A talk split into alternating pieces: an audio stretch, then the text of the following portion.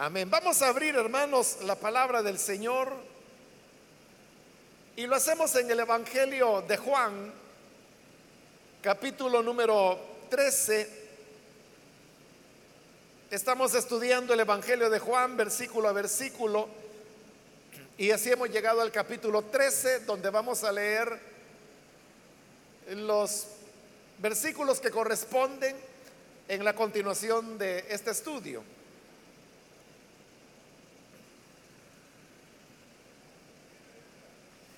La palabra de Dios nos dice en el Evangelio de Juan, capítulo 13, versículo 31 en adelante.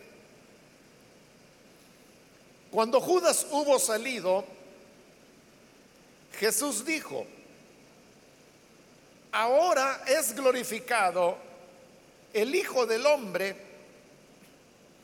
y Dios es glorificado en él. Si Dios es glorificado en él, Dios glorificará al Hijo en sí mismo y lo hará muy pronto. Mis queridos hijos, poco tiempo me queda para estar con ustedes. Me buscarán y lo que antes le dije a los judíos, ahora se lo digo a ustedes a donde yo voy, ustedes no pueden ir. Este mandamiento nuevo les doy, que se amen los unos a los otros, así como yo los he amado, también ustedes deben amarse los unos a los otros. De este modo, todos sabrán que son mis discípulos si se aman los unos a los otros. ¿Y a dónde vas, Señor? Preguntó Simón Pedro. A donde yo voy, no puedes seguirme ahora, pero me seguirás más tarde. Señor, insistió Pedro, ¿por qué no puedo seguirte ahora? Por ti daré hasta la vida. Tú darás la vida por mí. De veras te aseguro que antes de que cante el gallo, me negarás tres veces. Amén. Hasta ahí dejamos la lectura. Pueden tomar sus asientos, por favor, hermanos.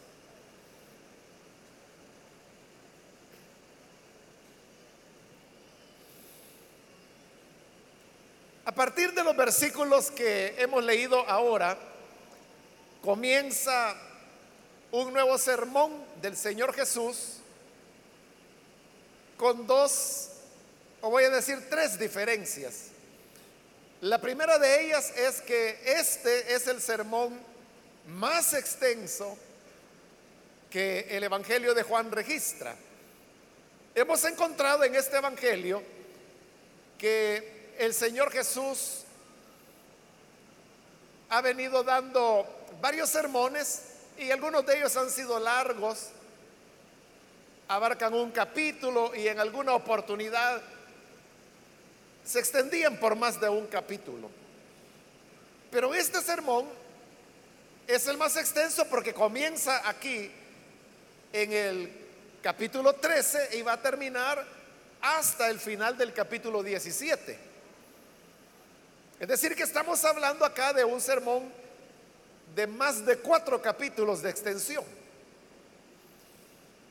La segunda diferencia que podemos indicar es más una cuestión de, ubicación, porque resulta de que este es ya el último de los sermones que el Señor dará. A diferencia de los otros que eran sermones en una serie de enseñanzas que el Señor dio a las personas o a sus discípulos. En este caso es ya el último de sus sermones. Y recuerde que es un sermón, según lo hemos estado diciendo en las últimas dos oportunidades, dirigido exclusivamente a sus discípulos. Y ahora que Judas ha salido, ya no a los doce, sino que solamente a once de ellos. Aquí ha terminado ya el ministerio público de Jesús y todo lo que continúa son ya enseñanzas o manifestaciones que Él dará exclusivamente a sus discípulos. La tercera diferencia, hermanos, es que usted recordará que Juan lleva un patrón. Y ese patrón es que él narra un, un milagro, una señal, como le llama él, una señal. Y entonces a esa señal le sigue un sermón de Jesús en el cual él está explicando el sentido más profundo que esa señal pudo tener. Ejemplo de ello es, por ejemplo, cuando el Señor multiplicó los panes y los peces. Esa fue la señal. A esa señal le siguió el sermón que el Señor dio cuando él dijo, yo soy el pan vivo que descendió del cielo. Entonces ahí tenemos primero la señal y luego un sermón que explica esa señal que había dicho. En el caso de este último sermón, las cosas se invierten. Porque primero está el sermón y luego viene el hecho al cual el sermón se refiere. En este caso, el sermón, que como hemos dicho es el más extenso, eh, va a tratar varias cosas, pero hay un eje central. Y ese eje central es que ha llegado la hora de su glorificación. Esa glorificación, como ya lo explicamos, es el regreso del Hijo a su Padre. Consecuentemente, primero está el sermón y luego vendrá el hecho que es el regreso del Hijo de Dios al Padre, pero ese regreso pasa por la traición, por lo que llamamos la pasión del Señor, su crucifixión, su muerte, su sepultura, su resurrección y luego su ascensión al Padre. Ahí es donde se completa su regreso al Padre. Eso va a ser relatado al final, después del sermón. Entonces, habiendo aclarado estas tres diferencias, vamos a comenzar entonces con estos versículos que hemos leído ahora que algunos los, lo han considerado como la introducción a este último y largo sermón que el Señor dará. También, hermanos, es importante, y quizás esta sería una cuarta diferencia, y es que en los sermones anteriores era propiamente eso, una enseñanza que el Señor comenzaba y la expresaba de principio a fin y todos los demás estaban escuchando. En este sermón no.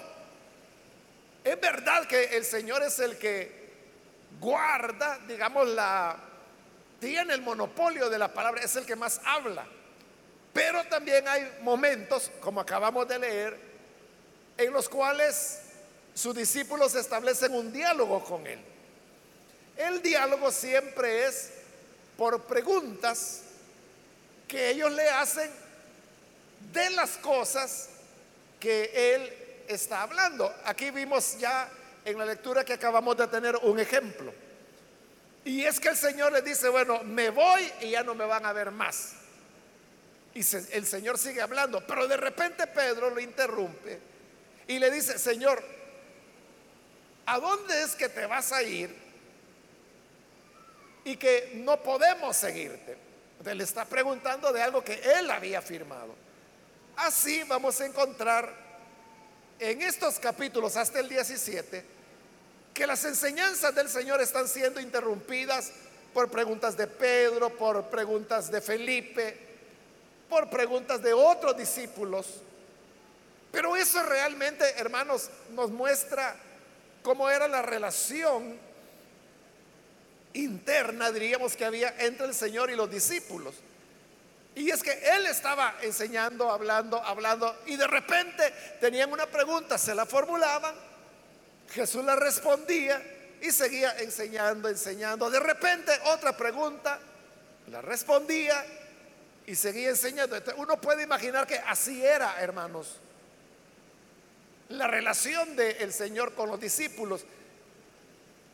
Diferente a lo que hemos encontrado, por ejemplo, en los otros sermones que eran propiamente eso, sermones dichos públicamente. En cambio acá hemos dicho que era ya más una cuestión a, su círculo íntimo, que eran sus discípulos, sobre todo hoy que Judas ya no está. Por eso es que vamos a encontrar que es un solo sermón, pero que lleva insertas preguntas que sus discípulos le hacen, pero que no rompen el sermón, sino que el Señor continúa. Y las mismas preguntas y respuestas que el Señor da son parte de la enseñanza que Él está dando. Bien, habiendo aclarado esto, vamos ahora con el versículo 31, donde dice, cuando Jesús hubo salido, Jesús dijo, ahora es glorificado el Hijo del Hombre. Recuerde que en los capítulos anteriores, y lo mencioné en la última ocasión, Jesús ha venido anunciando que la, hora viene. Viene la hora. Viene la hora cuando la noche llegará. Él ha venido anunciando, pero desde el momento en que aquellos griegos llegaron para decirle a Felipe, mira, quisiéramos hablar con el Señor. Y Felipe fue con Jesús y le dijo, mira, ahí hay unos griegos que preguntan por ti. A partir de ahí Jesús dijo, la hora ha llegado. Pero hoy vemos que Él está dando otro paso más. Porque dice, ahora es glorificado el Hijo. Cuando Él anunciaba, viene la hora o ha llegado la hora, se refería a la hora de su glorificación. Pero hoy Él está diciendo, ahora es glorificado el Hijo del Hombre. Entonces, ¿qué es? Porque lo está poniendo en presente, ¿verdad? Que ahora es glorificado. ¿En qué estaba siendo glorificado Jesús en ese momento? La respuesta está con lo que se nos dice al inicio del versículo. Y dice que Jesús dijo esas palabras, ahora es glorificado el Hijo del Hombre, cuando Judas hubo salido. Y si nos preguntamos, ¿a dónde iba Judas? Iba para entregarlo, para traicionarlo, para irse a poner de acuerdo con los sacerdotes y el grupo de, de, personas armadas que iban a ir a capturar a Jesús. Jesús lo sabía.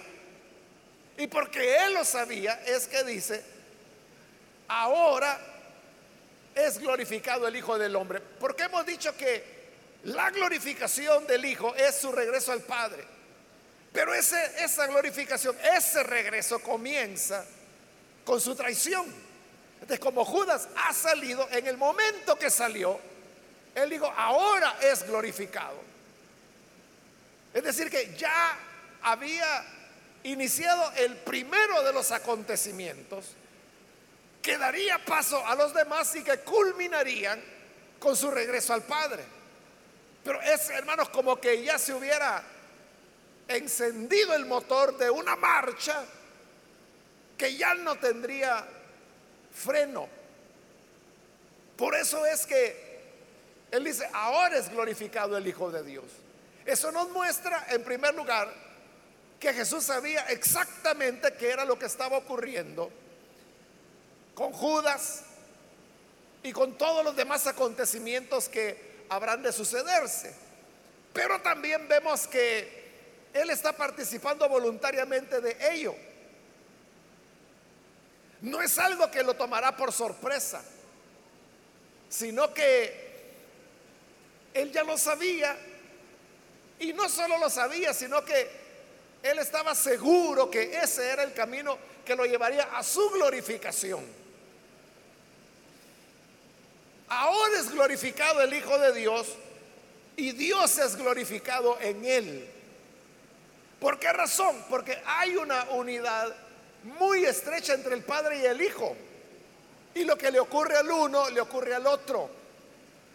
Por eso es que el versículo 32 lo enfatiza cuando dice, si Dios es glorificado en él, Dios glorificará al Hijo en sí mismo y lo hará muy pronto. Entonces vea,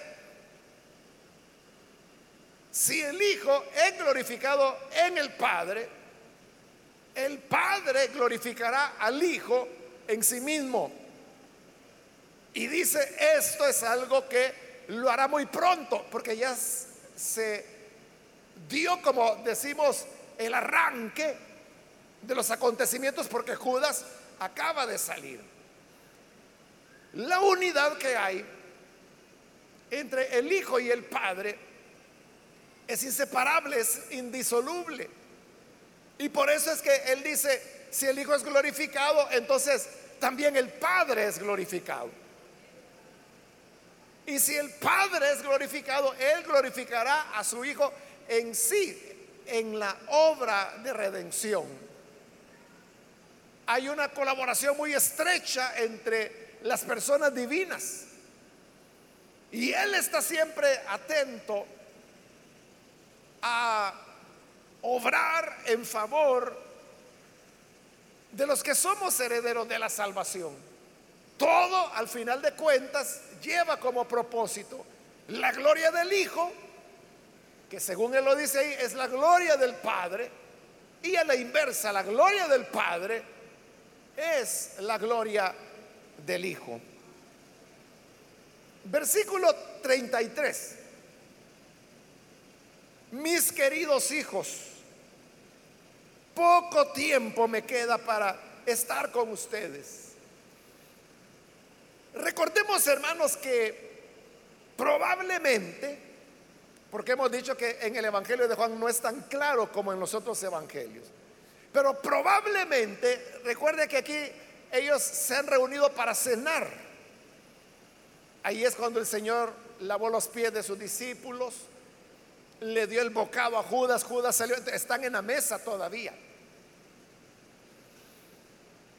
Y si, como digo, probablemente esta no era una cena cualquiera, sino que era la cena pascual, la costumbre, hermanos, era que era el padre de familia en cada hogar que lo que la ley de Moisés decía, y usted lo ha leído, que los hijos les iban a preguntar, papá, ¿y por qué en esta fecha nosotros comemos cordero asado? ¿Y por qué comemos pan sin levadura? ¿Y por qué comemos hierbas amargas para acompañar esta comida? Entonces Moisés dijo, eso le será ocasión a los padres para que puedan explicarle a sus hijos y decirle, mira, las hierbas amargas habla de la amarga esclavitud que tuvimos por 400 años en Egipto. El pan sin levadura es porque el día que el Señor nos liberó, Faraón nos sacó tan pronto que no hubo oportunidad de ponerle levadura al pan y lo comimos sin levadura. Y el cordero es porque esa noche Dios dijo que cada familia tenía que sacrificar un cordero y esa sangre del cordero aplicarla en los postes y en el dintel de la casa para que el ángel de la venganza no entrara en casa de los hebreos. Adentro comieron el cordero pero a la sangre los protegió. todo tenía un significado. Y así es como los hijos iban aprendiendo la historia y heredándola de generación en generación. Entonces, el padre de familia jugaba un papel importante. Era un papel de orientador al mismo tiempo que era él el que servía la cena. Era él el que repartía el pan sin levadura, la hierba amarga, cortaba el cordero para darle a cada miembro de la familia su porción. Pero había algo más. Moisés había dicho que tenía que comerse un cordero por familia. Pero supongamos, hermanos, que era una familia pequeña. Digamos que era el padre, la madre, dos hijos, cuatro personas. Un cordero es mucho para cuatro personas, a menos de que tengan buen diente.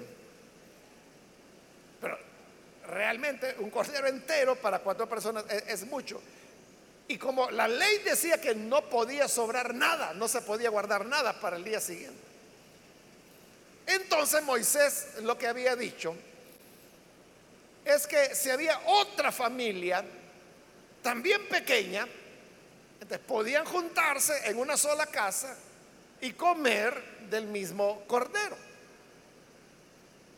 Otras veces podía ser que había personas que vivían solas, las viudas, por ejemplo, y otro tipo de personas que por diversas razones vivían solas, no iban a tomar un cordero para ellos, porque era un cordero por familia. Entonces lo que hacían era que invitaban a estas personas solas, o digamos unos recién casados que no tuvieran hijos, solo eran dos. Entonces venían a la mesa de una familia el propósito era que se acabaran el cordero y que alcanzara un cordero para la familia. Cuando eso sucedía, significa que en esa mesa no solo estaban los hijos de ese padre de familia, sino que también habían amigos, invitados, visitantes. Pero aunque eran amigos, no había lazo de parentesco, no había relación sanguínea. El padre o el anfitrión, digamos, seguía fungiendo su rol de celebrar la cena de la Pascua. Él la dirigía y daba la instrucción, la reflexión, dirigía las oraciones, etc. Eso es lo que ocurre ahora. Es bien claro que Jesús es el que está jugando el rol de anfitrión. Desde el momento en que le lavó los pies a sus discípulos. Luego lo hemos visto repartiendo el pan. Y por eso es que le dio pan mojado en el caldo a Judas. Y por eso es que Él es el que está haciendo la enseñanza. Ahora, todos ellos, hermanos, no eran familia. Era el grupo de sus discípulos. Entre ellos habían parientes, como por ejemplo Pedro, que era hermano de Andrés, Jacobo, que era hermano de Santiago, pero todos los demás era una relación de amistad. Entonces, como Jesús es el anfitrión, Él está jugando el rol o el papel que jugaba el Padre en la cena pascual. Por ese rol paterno es que hoy les dice en el 33, mis queridos hijos. Al llamarles hijos, está estableciendo esa relación de familiaridad. Si acaso Jesús era mayor que ellos, no necesariamente tenía que ser así. Pero si acaso Jesús era mayor en edad que ellos, no eran muchos años. Pudiera ser que algún otro discípulo tuviera la misma edad del Señor o que hubiera algún discípulo mayor que el Señor. Nada de eso dice la Biblia, entonces no lo sabemos. Lo que quiero decir es que no era porque Jesús fuera ya un hombre muy adulto y los demás fueran niños y que por eso les decía, hijitos, no era por eso. Era por la relación de familiaridad que había con ellos. Pero no solo les llama hijitos, sino que les dice, mis queridos hijos. Entonces, en el mis es un sentido de pertenencia, le pertenecen a Él. Son sus queridos hijos. Hay una relación de amor. ¿Y por qué está expresando esta relación de amor? Porque Jesús aquí ya se está despidiendo. Los discípulos todavía no le entienden, pero Él se está despidiendo. Entonces le dice, mis queridos hijos, poco tiempo me queda para estar con ustedes. Está claro, ¿verdad? Pero lo que ocurre es que para ellos no era tan claro. Me buscarán, les continúa diciendo, y lo que antes les dije a los judíos, ahora se lo digo a ustedes, a donde yo voy, ustedes no pueden ir. Ahí el Señor está haciendo referencia a un intercambio, un diálogo, digamos, que él había tenido con los judíos, en el cual les había dicho esto. Les digo, yo me voy a ir y ya no me van a encontrar, porque a donde yo voy, ustedes no pueden venir. Entonces los judíos comenzaron a preguntarse, ¿a dónde se va a ir este que dice que no lo vamos a hallar? ¿Será que se irá con los gentiles? Preguntaban ellos. Pero Jesús no estaba diciendo eso.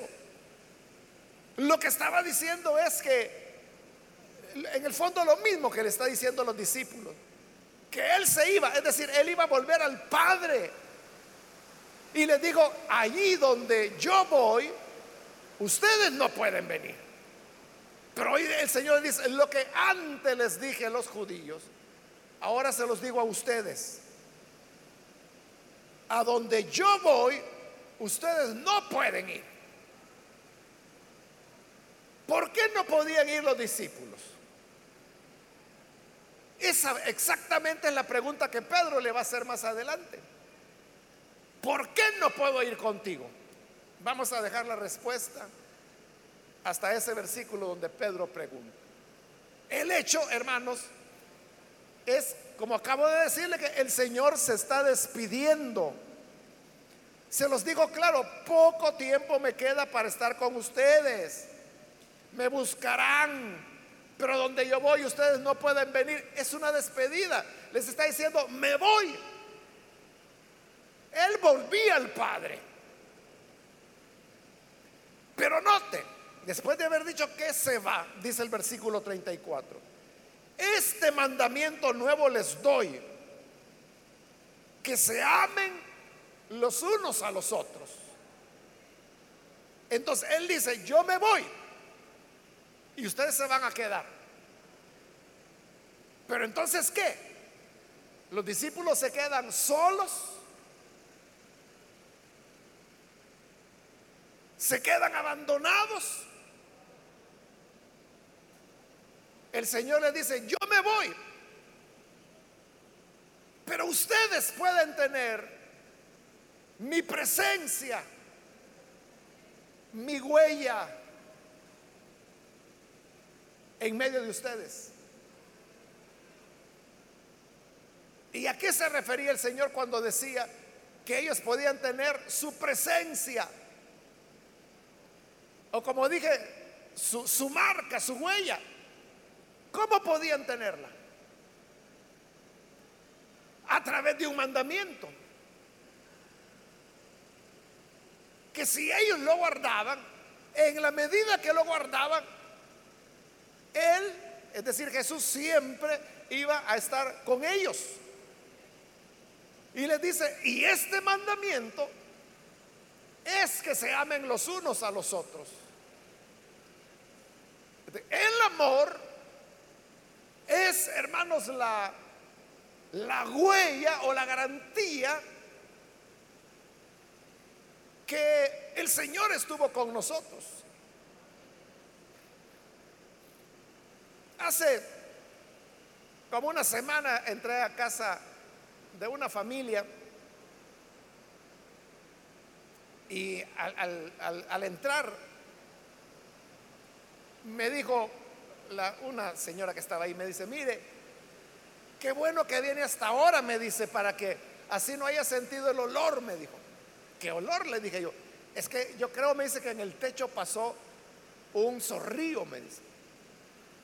Porque viera, me dice, qué terrible se sentía. Pero Eso ya había pasado, cuando yo llegué ya no había nada. Entonces lo que ocurría era que este animalito había dejado su huella en el lugar. Y cuesta, ¿verdad? Que esa huella desaparezca. Entonces hay ocasiones, hermanos, en que donde uno va quedan, quedan restos, quedan evidencias. Uno puede saber que allí estuvo tal persona o que ocurrió esto, ocurrió lo otro. El Señor les dice, yo me voy,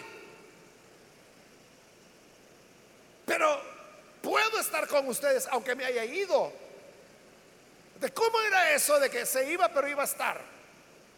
Entonces les dice, es por el mandamiento nuevo que les doy, que se amen los unos a los otros. Cuando las personas se aman mutuamente, eso es evidencia que Jesús estuvo ahí. Porque esa no es la naturaleza del hombre.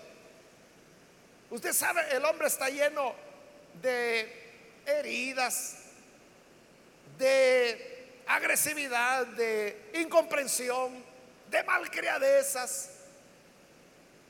Entonces somos como muy inclinados a, mostrar pronto rechazo hacia las otras personas. Pero que las personas se amen los unos a los otros eso no es usual, ¿verdad? Tal vez un par de novios se juran amor eterno, ¿verdad? Pero es una etapa de la vida. Suponiendo que se casan ya en cosa de... A veces no les dura mucho la alegría ni el amor eterno. A veces el amor eterno puede durar dos años, tres años. Y comienzan otra vez las expresiones que he mencionado, expresiones de agresividad, desprecio y respeto. No es común que el ser humano se ame, pero cuando los seres humanos se aman, esa es la señal. Mientras nos amemos, Jesús está en medio nuestro. Mientras nos amemos, significa que aunque Él se fue, está. Porque usted puede decir, aquí está Jesús. Y uno puede poner una gran pancarta, hermanos, en la iglesia y decir, aquí está Jesús. Y la gente puede entrar, pero no lo va a ver. Pero las personas incrédulos pueden ser. Pero ellos saben cuando hay amor. Y cuando ven amor, ven a Jesús. Ahora, a esto Jesús le llama mandamiento nuevo. ¿Por qué le llama nuevo? Si por ejemplo, allá en el libro de Levítico, ya Moisés había dicho que los israelitas tenían que amarse el uno al otro. Y más adelante, creo que es en el capítulo 19, si no estoy mal, de Levítico, Moisés ratifica que además hay que amar al extranjero que viviera entre los israelitas. Ya había habido un mandamiento del amor. ¿Por qué Jesús le está llamando nuevo? Lo nuevo es esto, cuando dice, repito el 34, este mandamiento nuevo les doy que se amen los unos a los otros. Y aquí está lo nuevo. Así como yo los he amado, así como yo los he amado también, ustedes deben amarse los unos a los otros. Entonces, ¿por qué es mandamiento nuevo? Porque la dimensión, el amor que Jesús ha mostrado, era algo nunca visto. En esos mismos versículos a los que acabo de hacer referencia de Levítico, es bien claro, porque Moisés dice que debían amarse israelita con israelita. Y luego hace como, amplía un poquito y dice, y amen a los extranjeros que moran entre ustedes. Pero ¿y los extranjeros que no moraban con ellos? ¿Y los que no eran israelitas? Por eso es que ese pasaje los fariseos lo habían modificado. Y a eso se refirió Jesús cuando dijo, oyeron que fue dicho, amarás a tu prójimo, pero aborrecerás a tu enemigo. Esa segunda parte, aborrecerás a tu enemigo. Era una tradición que se, porque eso no lo dice Levítico. Era una tradición que se fue construyendo a través de los siglos. Pero ¿de dónde se construyó? Del mismo versículo. Porque decía que había que amar al israelita o al extranjero, pero que vivía con ellos. Y los demás no. Pero ¿qué es lo que Jesús ha hecho ahora? ¿Cómo Él ama? Lo hemos visto aquí en el Evangelio de Juan. Amando, por ejemplo, a la mujer samaritana.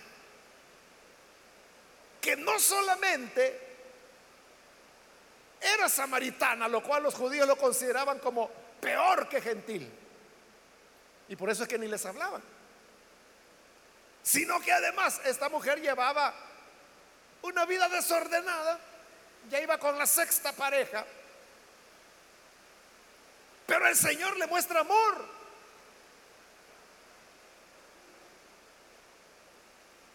También en los otros evangelios encontramos a Jesús atendiendo la súplica de una mujer siria, sirofenicia, dice Mateo. Es decir, que era pagana también. Entonces el Señor dice, miren, el mandamiento es el amor, pero es nuevo porque deben amar así como yo los he amado a ustedes. Entonces, ¿cómo Jesús Dejemos descansar un ratito a los discípulos y pensemos en nosotros. ¿Cómo Jesús nos ama a nosotros? Usted sabe que Jesús le ama. Pero ¿cómo es usted? Nos ama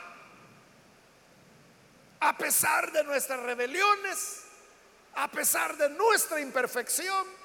Nos ama no porque seamos rectos, santos, perfectos. No nos ama por eso. Nos ama a pesar de que no somos nada de eso.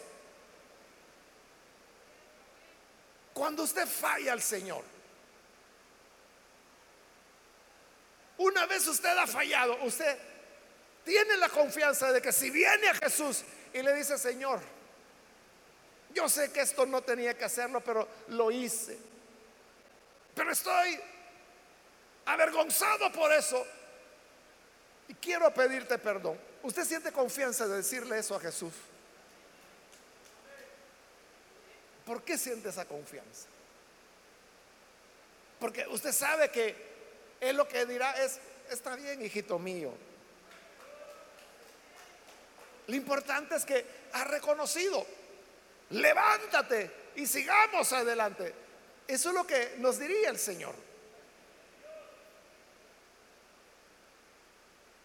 así como yo los he amado, ustedes deben amarse. La gran pregunta es, ¿nosotros tratamos a nuestros hermanos como Jesús nos trata?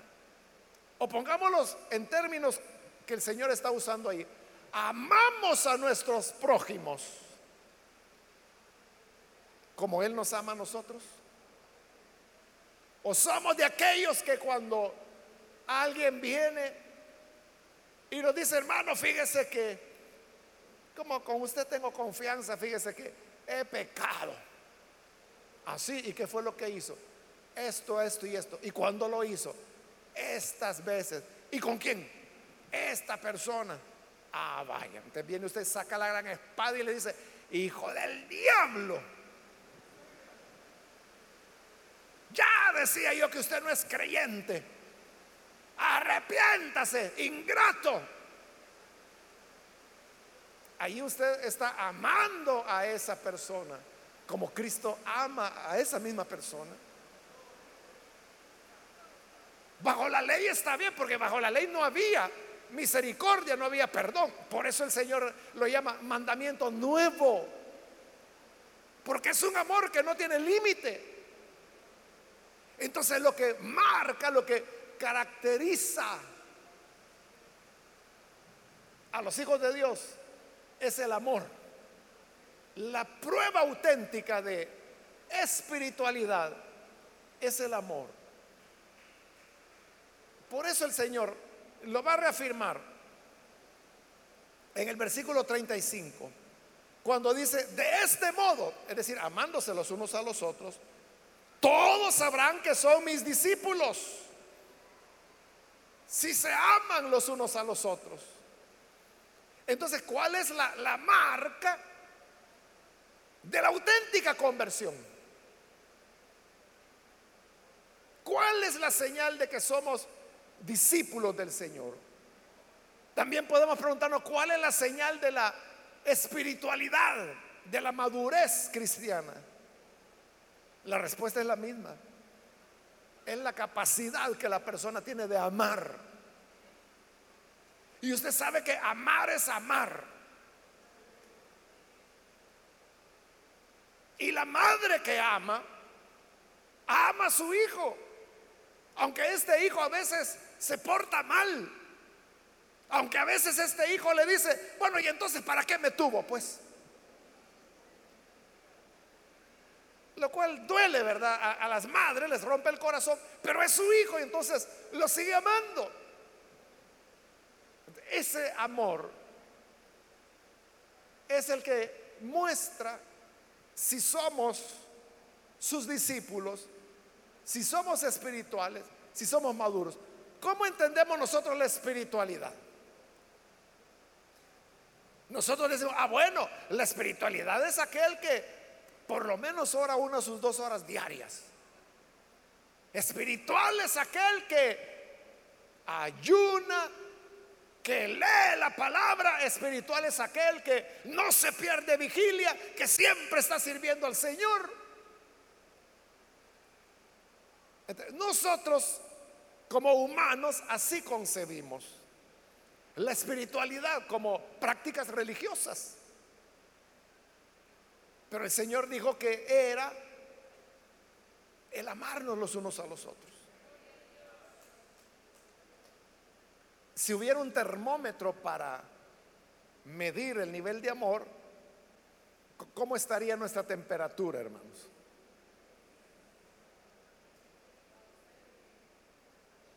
Si no hay amor, entonces es como que Jesús no está presente ahí. Eh, porque, eso es lo que él dijo. Yo me voy, ya poco estaré con ustedes. Y donde yo voy ustedes no pueden venir. Pero les doy un nuevo mandamiento. Entonces, note, lo que iba a llenar el vacío de que Jesús no iba a estar es que ellos se amarían como Él los había amado. no iban a sentir el vacío, la ausencia del amor del Señor. Porque ese vacío, ese amor del Señor sería llenado por el amor que se tendrían los unos a los otros de la manera que el Señor los había amado a ellos. Entonces, por eso le digo, la gran pregunta, ¿usted ama a sus hermanos?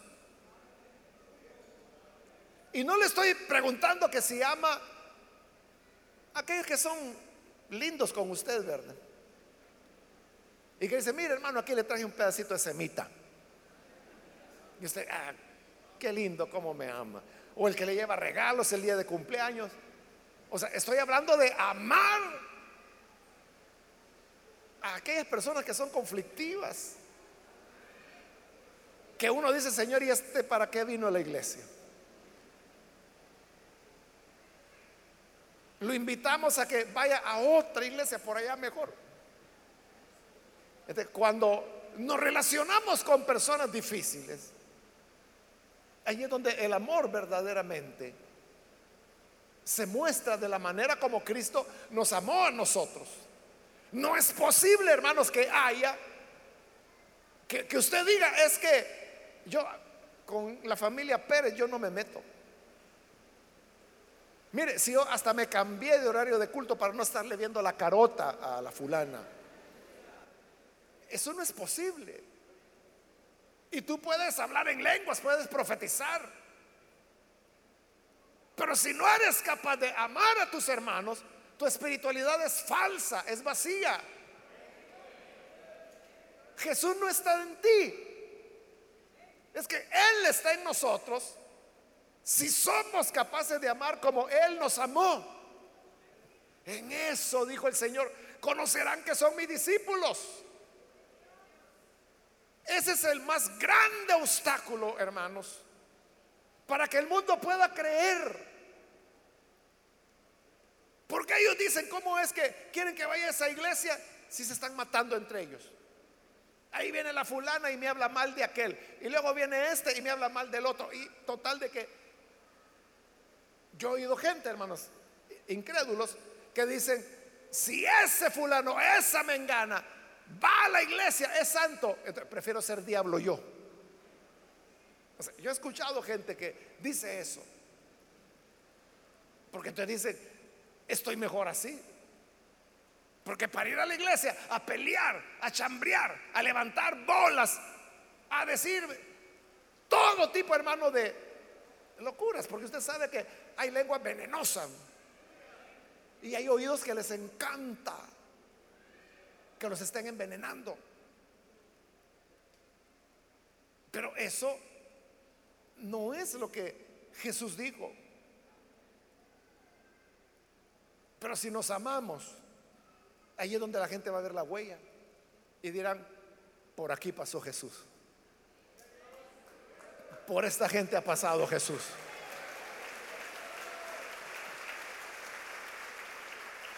A este sí le creo que de verdad es creyente. Es que si existiera el cristianismo, dice, tendrían que ser así como este. Entonces lo que caracteriza, hermano, la fe cristiana no es la intolerancia, no es la jactancia, no es el orgullo. Lo que caracteriza el cristianismo es el amor. Y es un amor abundante. Es que si algo Jesús reflejaba era amor, compasión por el pecador, por el cobrador de impuestos, por la prostituta, por el blasfemo, por el enfermo, por el leproso, por los niños, hasta por los muertos. Era un amor, hermanos, que era evidente en la vida de Jesús. Entonces, cuando la gente también ve que es evidente el amor en nosotros, entonces es cuando dicen, estos son discípulos del Señor. En el versículo 36, Pedro interrumpe a Jesús para hacerle una pregunta. Y le dice, ¿a dónde va Señor? Y Jesús le responde, a donde yo voy, no puedes seguirme ahora, pero me seguirás más tarde. Él ya había dicho anteriormente, donde yo voy ustedes no me pueden seguir. Y lo mismo le está respondiendo a Pedro. Solo que le da una nota de consuelo. Y la nota de consuelo es, ahora no, pero más tarde sí podrás ir a donde yo voy. Entonces Pedro vuelve a preguntar en el 37, Señor, ¿por qué no puedo seguirte ahora? Por ti daré hasta la vida. Volvamos, hermanos, a, donde estábamos. Cuando el Señor dijo, ya poco tiempo estaré con ustedes, me voy y no me verán. ¿A dónde iba él? Exacto, iba al Padre. Pero ¿cómo iba al Padre? A través de la muerte. Entonces, ¿cuál es el camino para poder ir a donde Él está? Es a través de la muerte, a través del martirio. Por eso le digo, ustedes no pueden ir ahora. Lo que él quería decir es que ellos no eran capaces todavía de llevar su fe hasta las últimas consecuencias. No iban a llegar hasta el dolor, no iban a llegar hasta la muerte. Y por eso es que Pedro, que creía que sí, dice, ¿por qué no? Por ti daré hasta la vida. Estoy dispuesto que hasta que me maten, Señor, por ti. Así le dice versículo 38. Tú darás la vida por mí. Ay, Pedro. Mira, de verdad, te aseguro que antes que el gallo cante, me negarás tres veces. Esa era la realidad. Y eso es lo que ocurrió. Entonces, cuando Pedro decía, Señor, ¿por qué no te puedo seguir ahora? Porque eso de morir por la causa de Cristo, morir por la fe, sufrir por la fe, eso no es de cualquier hermano. No es de cualquier precipitado que diga, ah, no, no, yo sí. Y si me matan, que me maten. Así dijo Pedro acá. Pero el Señor dice, tú vas a dar tu vida por mí.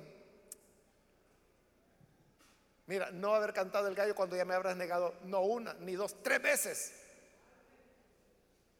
Juan hasta ahí lo deja, pero los otros evangelios dicen que Pedro siguió insistiendo que no, que él le iba a entregar la vida si era necesario. Entonces, ¿qué era lo que ocurría? Que para ese nivel de entregar la vida, para el martirio, eso no es de cualquiera, hermanos. Para eso se necesita una altura espiritual. Por eso es que los antiguos cristianos el martirio lo veían como un don como una gracia que el Señor les otorgaba, como un privilegio que los honraba. Porque si eran capaces de enfrentar el martirio, era porque habían alcanzado la altura. Porque nadie lo puede hacer si no lo ha alcanzado. Y eso es lo que ocurría con Pedro. Pedro era discípulo, Pedro era apóstol, Pedro amaba al Señor, Pedro está hablando ahí muy sinceramente. Pero lo que él no sabía es que era un enano, que no tenía la altura. No lo sabía. Él creía que sí, pero no.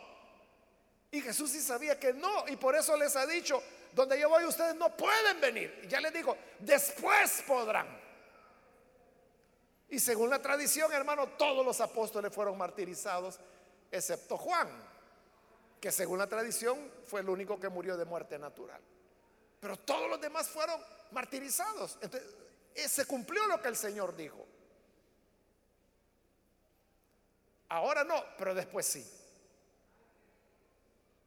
Esto nos habla, hermanos, que a veces nosotros aspiramos y queremos ciertos privilegios, como lo quería Pedro. Señor, yo quiero estar siempre contigo, que donde tú vayas, yo vaya. Y si donde tú vas te van a matar, que me maten a mí también, pero yo quiero estar contigo. Uno puede tener esas aspiraciones, pero no hay que olvidar que hay un precio que hay que pagar por esas aspiraciones. Uno lo ve bonito, estar arriba, tener un privilegio, tener un rol destacado, uno lo ve bonito. Pero el precio de sangre que hay que pagar por cada escalón que uno sube para llegar allí eso es lo que espanta a cualquiera. Y es lo que Pedro no, no medía en este momento. Pero a la vez, hermanos, el pasaje nos da esperanza, como he dicho. Porque significa que si hoy nosotros no somos lo que quisiéramos ser, igual que Pedro, podemos seguir caminando. Y como el Señor lo dijo, después podrás. El crecimiento nunca debe detenerse en nosotros. Nunca debemos dejar de crecer, nunca debemos dejar de desarrollar nuestra espiritualidad, nuestra madurez, nuestra dependencia de Dios. Lo que antes no podíamos, hoy podíamos. Y, y, no es necesario, hermanos, llegar al tema del martirio, es decir, llegar a un punto donde nos amenazcan, amenacen de muerte, lo cual a lo mejor nunca nos va a ocurrir, ¿verdad? Porque en nuestro país pues no hay persecución por razón religiosa. Pero hay otras cosas. Pedro negó a Jesús por temor a la muerte. Pero puede ser que aquí haya personas que niegan a Jesús por su imagen delante de los amigos. Que cuando le dice, mira, y entonces vos no te echas un trago porque te regaña el pastor. Ah, no, no, sí, sí puedo. Blum, se lo echa. Ahí está traicionando al Señor. Pero no solo se le traiciona delante de las personas, se le traiciona en lo privado. Cuando una persona peca, ofende al Señor, cede a la tentación, está demostrando que todavía no está preparado pero podemos seguir caminando. Usted sabe, Pedro falló. Y como Jesús lo dijo, tres veces lo negó. Pero en este Evangelio de Juan vamos a ver cómo Jesús lo va a ir a encontrar después. Y le pregunta, Pedro, ¿me quieres? Sí, Señor, yo te quiero. Mm. Pedro, ¿me amas? Sí, Señor, yo te amo. Mm. Pedro, ¿me amas? Y dice que Pedro, entristecido porque ya era la tercera vez que le preguntaba. Es como que no le creyera, ¿verdad? Pero el que se lo haya preguntado tres veces le recordaba las tres veces que lo había negado. Entonces, hoy Pedro reconoce su insuficiencia y le dice, Señor, tú lo sabes todo. Y tú eres el que sabes yo te amo. Ya, no quiso tener esa palabra de seguridad o de incluso quizá orgullo. Cuando no, no, aunque me maten. Bueno, según los otros evangelios, dice que también Pedro dijo, aunque todos estos te yo no, yo soy diferente, yo soy mejor que estos. Los demás no lo negaron, pero él sí. A eso se refería el Señor cuando decía, no, en este momento no pueden venir. Después podrán, pero ahora donde yo voy no pueden venir. Entonces, si Dios tuviera que hacernos ese examen, hermano, y que de verdad estuvieran todavía matando por creer a Jesús, que todavía estuvieran cortando la cabeza, ¿a cuántos el Señor nos dijera? No puedes venir. Tú tampoco puedes venir. Tú tampoco. Tú, tú sí. Tú no. No. ¿Qué nos diría a nosotros? Ojalá no nos engañemos como, ah, no, yo hermano, por mi Señor. Ay, Pedro le dijo, tú vas a poner mi vida por mí. Mira, esta noche le vas a ganar al gallo. Vas a cantar más que el gallo. Tres veces me habrás negado antes que el gallo. Comience a cantar. Y así fue. Amémonos los unos a los otros, hermano. Porque es amarnos como Cristo nos amó lo que nos lleva a la madurez espiritual.